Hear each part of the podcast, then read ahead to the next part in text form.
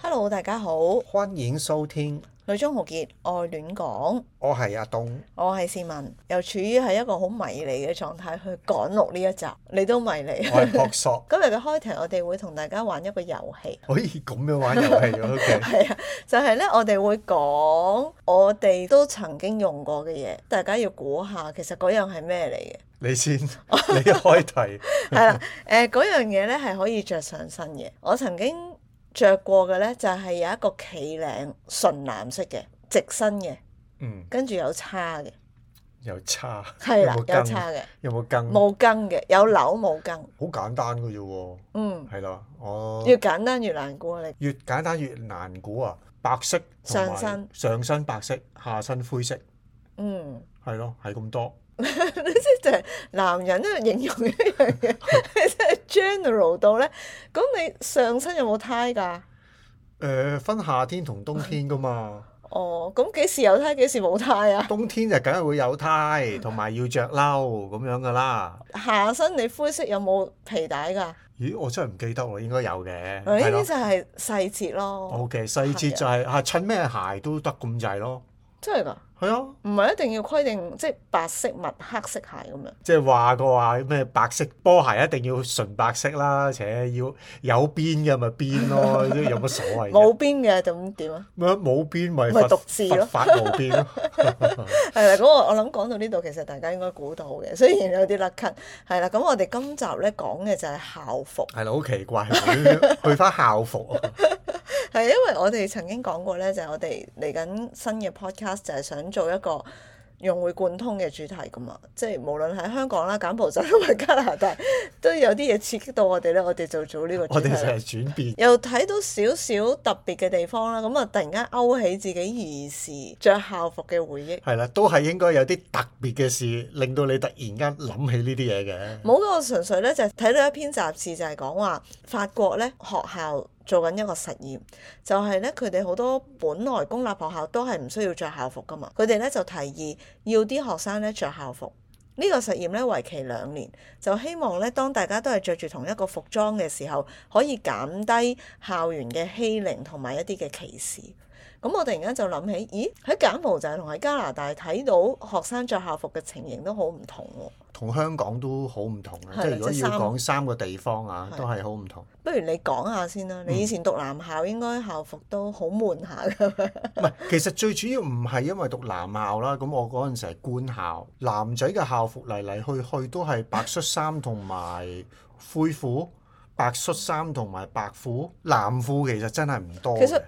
白恤衫白褲我覺得好蝦人着。係當然啦，點解會揾白褲嚟做校服？我覺得呢個係一個大整蠱嚟。係啊，咪即係正如其一定要實你女仔換校服要要白純白色裙，其實都係好蝦女仔下嘅喎。男仔其實周圍坐啦、踢波啦、各樣嘅嘢啦，其實嗰條白褲係根本唔會白嘅。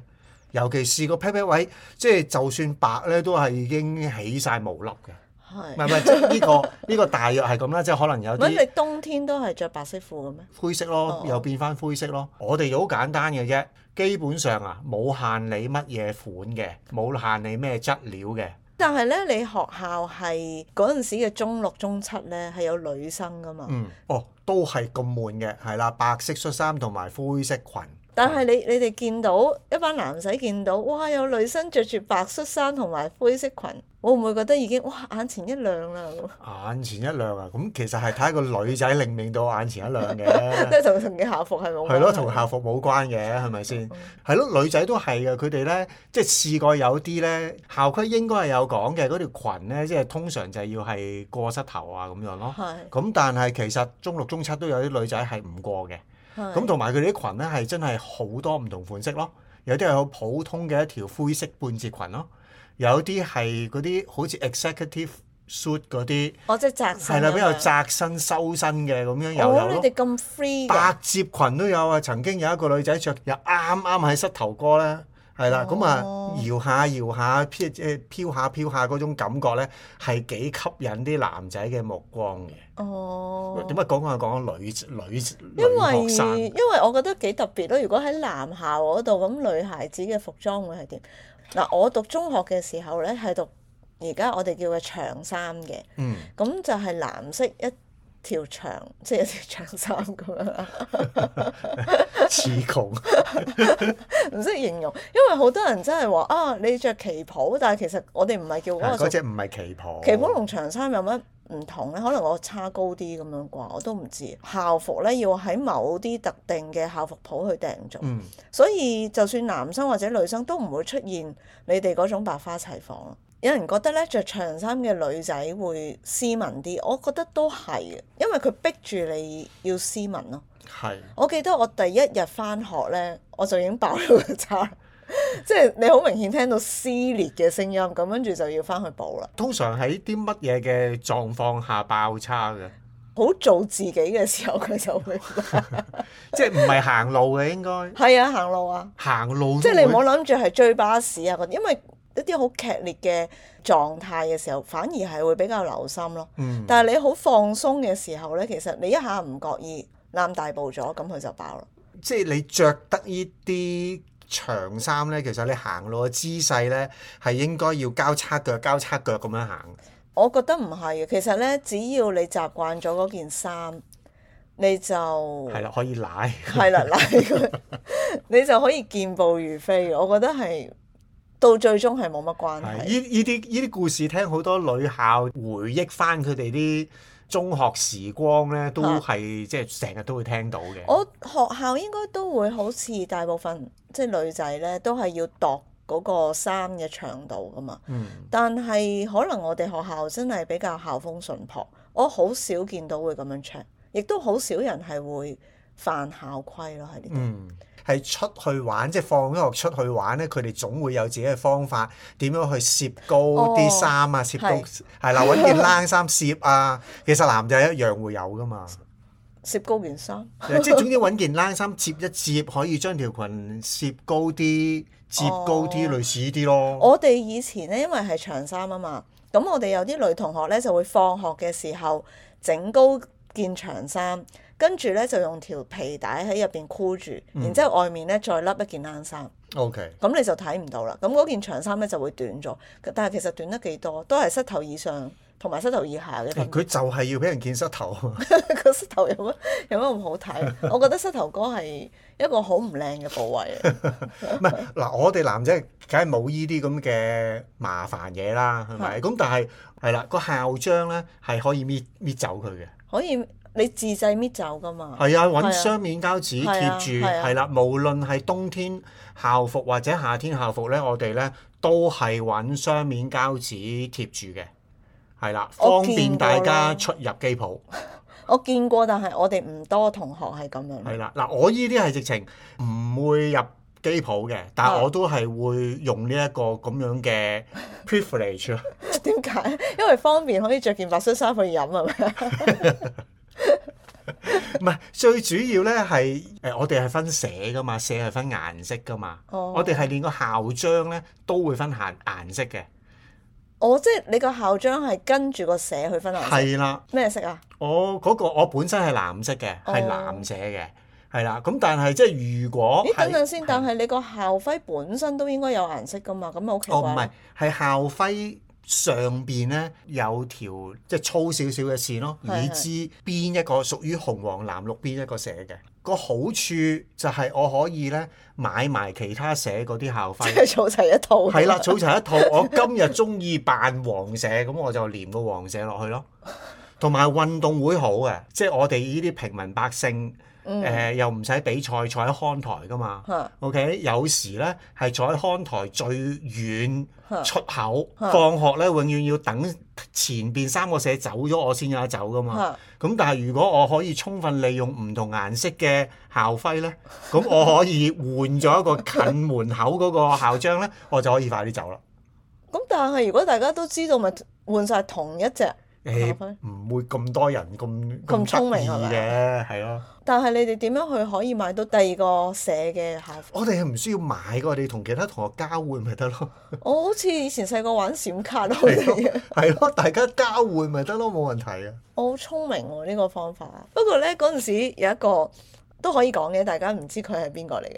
因為咧，我哋着長衫咧，其實咧係側邊咧有一條好長嘅拉鍊，我唔知你知唔知喺條腰嗰個位。我哋咧上 P.E. 堂咧係會有女同學換衫嘅時候，成條拉鍊會唔記得拉。嚇、即係即係換翻衫之後唔一拉拉鏈，跟住行咗出嚟。咁又未行出嚟嘅，通常喺洗手間即係未行即出係互去，相提醒係啦，嘅都會有互相提醒。但係其實嗰一下都幾震驚咯，係喎，係啊，因為嗰條拉鍊咧，你着上身係真係唔覺噶嘛，你好少會着衫嘅時候，嗰條拉鍊係喺側邊。會唔覺啊？唔係應該係會好鬆㗎，即係呢啲。唔係，其實長衫本身係鬆身嘅，即係你唔會好覺咯，特別係你趕時間嘅時候， O 係 K，啊，咁呢個可能就係比較少人會知道嘅危險位啦。哇唔會咁出事㗎嘛？啊嘛，我即係冇啊冇，即係男校真係冇呢啲咁嘅問題。啊，比較特別嘅咧就係我哋我哋因為嗰陣時係工業學校啊，咁我哋咧係會着工衣啊，嗰啲夾褂衣啊，嗰啲叫夾拐衣啊，即係啊啲腳着翻上嚟，嚇一件過連埋上身我嘅，知好似 B B 仔着嗰啲係啦，即係入工場嗰啲衫咯。嚇我哋都可以當校服嘅，即係我哋係可以着一套咁樣嘅 衫，係啦，翻學嘅，係啦，咁你唔搞怕笑熱，你唔怕，樣衰，其實唔好樣衰嘅。工業學校成日都，你都成日會見到有人着噶嘛。咁但係因為嗰啲工衣咧，其實通常都係衣不稱身嘅，係啦。哦。咁、你唔你唔覺得係問題嘅咧？其實你可以着成日嘅。但係其實嗰啲工衣係有保護作用啊，定係點樣啊？誒、呢、個係因為純粹一個標誌嚟嘅。純粹工業學校一個標誌咯，入入工場嘅一個標誌咯，即係你入實驗室一定要着件 咁袍，緊急仔，一定要着件白袍咁樣咯。我就未見過啲同學咧，即係要讀譬如 chemistry 嗰啲入實驗室嗰啲咧，啊要係着住件白袍翻嚟，我就冇見過嘅。 但係係咧，着工衣咧就有嘅。 件工衣喺邊度買啊？其實我真係未見過喺邊度。哇，好難答你喺邊度買嘅喎，即係喺街市，啊即係 fashion 我嗰陣時都喺街市，係啊，喂都要釘個校章 㗎，係好鬼煩嘅。個工衣係咪黃色嗰啲啊？咪誒藍色嘅？藍色，哦哦，藍色，跟住釘個校章。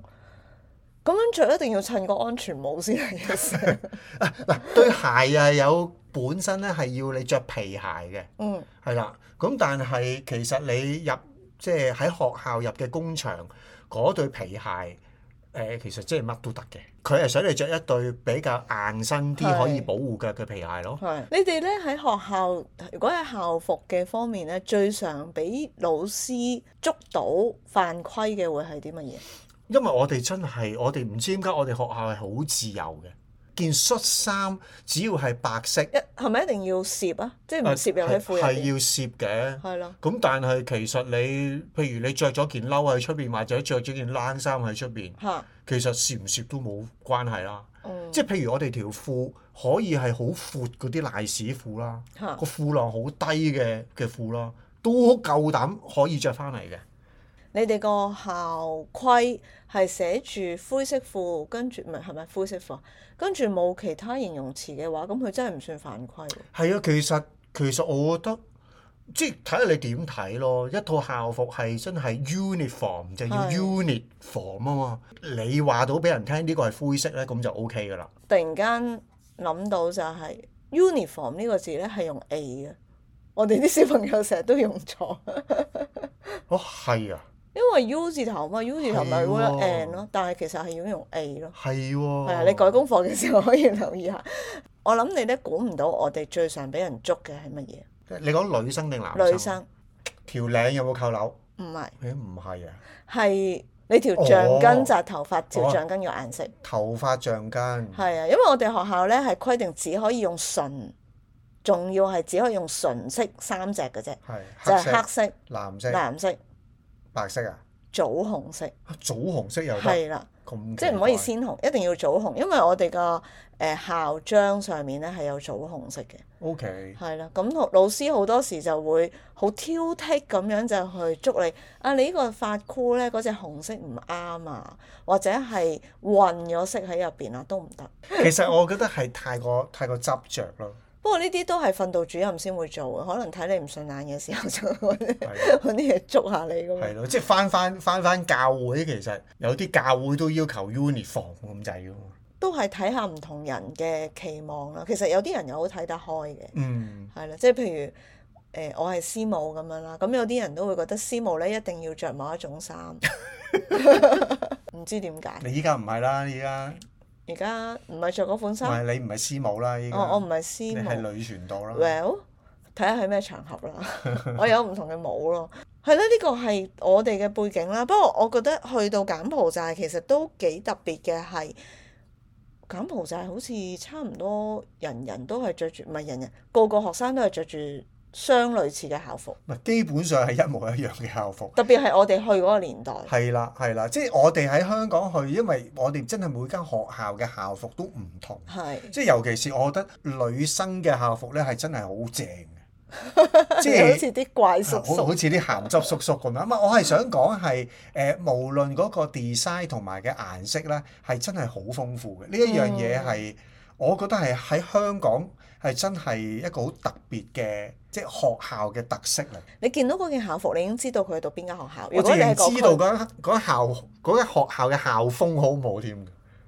哦，即係你睇佢着嗰個 style 係係咪？啦，哦，都係嘅，但係但係呢個你要睇 package 咯，即係除咗校服，可能你睇埋佢啲髮型啊，佢啲眼神啊咁樣，嗯，係咯咁樣。但係我我覺得係一個一種 fashion 嚟嘅。我記得你以前帶團契咧，你係曾經做一個週會，係俾啲升中嘅學生走去行一個係啊 catwalk 校噶服嘛。 show 係啊，好咁正啊，係啊，，咁呢個就係各有特色咯。但係去到柬埔寨，係就係點冇解啦，全部都係咁係樣，啦，白恤衫誒藍色褲， 或者藍色裙，咁樣又有咁樣好咯。即係你真係會覺得，即係成個國家咧都係好統一嘅。係啦，即係你係知道嘅，嗯佢係白色衫跟住藍色褲或者裙短褲誒或者及膝裙咧，嗰個咧就肯定係小學生。嗯，係啦，白恤衫跟住藍色長褲同埋藍色長裙咧，你就知道佢係中學生。一去到藍色恤衫咧，你就知道佢係上咗高中。嗯，或者咧係去到大學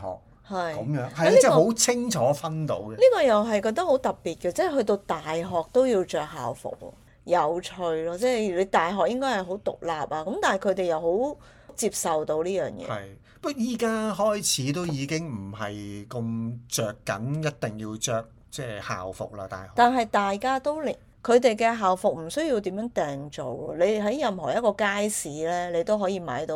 in some sense，我係覺得即係你頭先話見到唔知法國定邊度嗯有個咁樣嘅實，都應該會有啲成效嘅。即係真係個個望落去都係平等。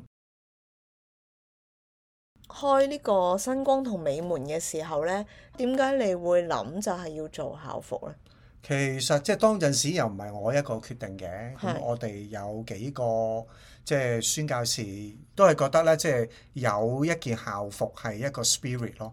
幼稚園嘅緣故咧，突破多少少，即係唔係一定要即係白色衫或者要藍色褲或者藍色裙咁樣咯。嗯，係啦，幼稚園喺柬埔寨都唔使着校服㗎。係咪誒幼稚園本身唔係一個正規教育。嗯，所以其實佢係冇規律、冇規矩嘅，叫做坊間嗰啲普通嘅幼稚園呢，其實佢哋可能係冇校服嘅當陣時，即係曾經做過喺即係華人教會裏邊有幼稚園嘅，其實佢哋好早呢，就已經有一套好 s- 好 sharp 嘅校服，咁啊已經成為一個標誌㗎啦。嗯，但係嗰陣時新光咧，嗰套校服係做黃色㗎嘛嗯，好、難 carry 喎。我想講，我覺得係真係小朋友咧先可以 carry 到呢啲顏色係嘛，同埋係好容易污糟咯。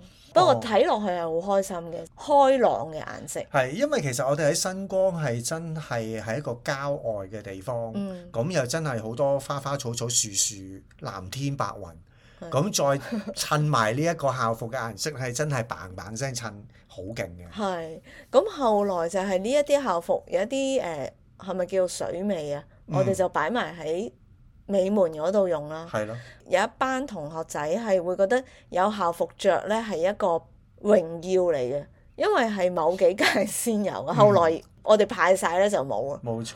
係啊，咁同埋就係好得意咯，有一啲係可以由細着到大嘅，我都唔係好係冇錯明點解會咁。冇錯，佢可以由三歲着到而家七歲，唔止嘅，力嘅啦都係仲咯着緊。係咯，我就喺度諗啊，嗰件衫係會隨年日一不斷拉長啊，定係點樣咧？一路越嚟越大咧，身形亦都越嚟越像。係啦，越嚟越脹嘅女仔，佢都仍然着緊，好勁啊！我真係好佩服。咁但係而家柬埔寨其實就已經發展得好快啦。咁我哋離開嘅時候，其實都好多學校係會有自己嘅校係啦，服，尤其是私校，係啦，即係大家有唔同嘅校服出現，即係好多都係水手服啦。然之後水手服嗰個領啊，嗰啲位咧係鮮紅色嘅。不過依家喺柬埔寨啲簡校咧，即係啲政府學校咧，尤其是佢哋叫做 New Generation School 啊嗰啲嗯咧，佢哋、都開始係突破咗，唔係淨係白衫、藍褲、藍裙啦，嗯，同埋會有體育服裝咯。 好明顯有個體育服裝，因為佢個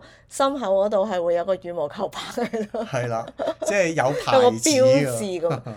係咪就慢慢開始有一種唔同嘅等級出咗嚟？嗯即係當你睇到某一件校服，你就知道哦，佢係讀政府學校，不係啦過係仲要係勁高檔係啦次嗰高個檔嘅咁樣，加拿大又係另外一種體會，就係、好似又好極端咁樣，你好少見到學生着校服。我估係應該有校服嘅，佢哋有校服嘅，但係佢哋嘅校服好多時就係一啲 special event 先會着。哦，really，係啊，即係譬如畢業禮啊，佢哋出誒、呃有 concert 啊呢啲先會着。即係接你放工等你嘅時候咧，就見到教會個 gym 嗰度咧有對面嗰間學校嗯啲學生走過嚟上運動堂，佢哋係會有校服嘅喎。教會學校係會着重呢樣嘢多少少， O.K. 係特別係天主教好自由嘅社會，同埋柬埔寨一個相對保守嘅社會，真係好唔一樣嘅。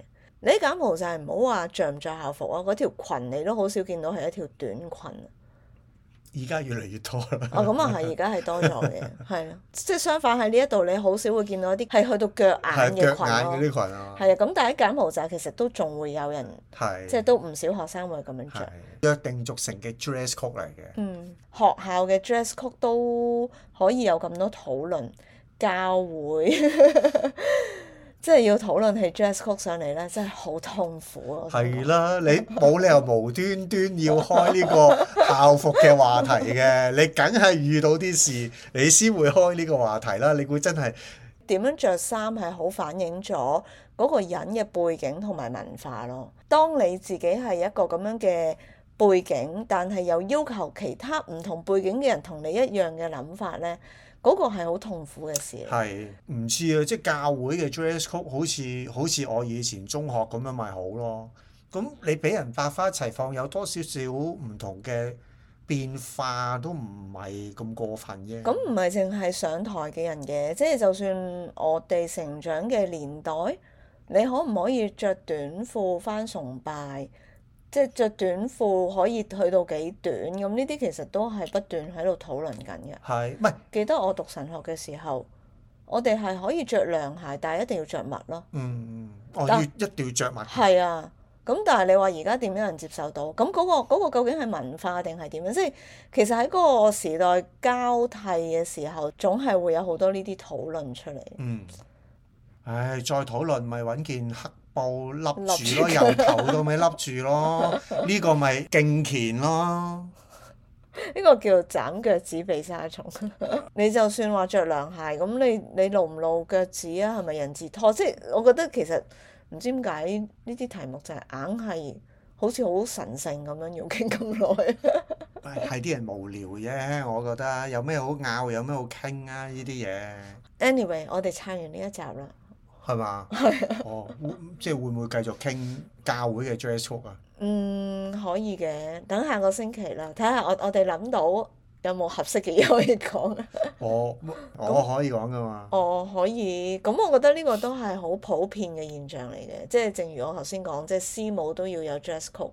Jazz 曲除咗學生咧，即係校服除咗學生之外咧，其實係老師都有喺華人教會係咪？啲老師哦，係啊好多唔同奇奇怪怪要求，但係個主任咧就永遠都係要佢哋着啲阿婆衫、阿婆褲啊嘛。啲老師又係啲青春少艾，係啊，即係有啲真係十八歲嘅啫喎，你又好難要佢着套裝翻嚟。 係啊，如果你要着又冇話唔得嘅，其實套裝都要都要睇係乜嘢 style 嘅套裝咯。即係唔好厚戰薄跟住珠片咁係樣。啊，曾經係討論過要着裙添噶嘛。幼稚園係咯，你要着恤衫着裙，其實係一件好戇居嘅事嚟噶嘛。你又要抱係小朋友，係咪？又要踎低同啲小朋友同嗰個高度嗰個 level，係真係要設身處地去諗多啲，嗯真係着嘅人究竟佢哋面對咩處境咯。咁到最後最好嘅方法就係學校提供埋制服咯。咪結果咪係買啲阿婆衫、阿婆褲咯。好啦，我哋今集就講到呢度先。好啦，係咁啦，拜拜。拜拜。